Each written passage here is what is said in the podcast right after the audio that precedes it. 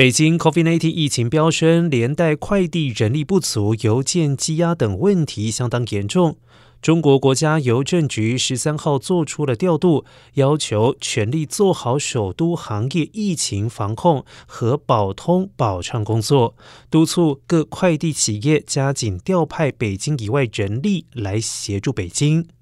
国家邮政局数据显示，进入十二月以来，邮政快递业加快复苏。目前全国单日揽收量保持在三点六亿件以上，快递业迎来新一轮业务高峰，末端投递压力较大。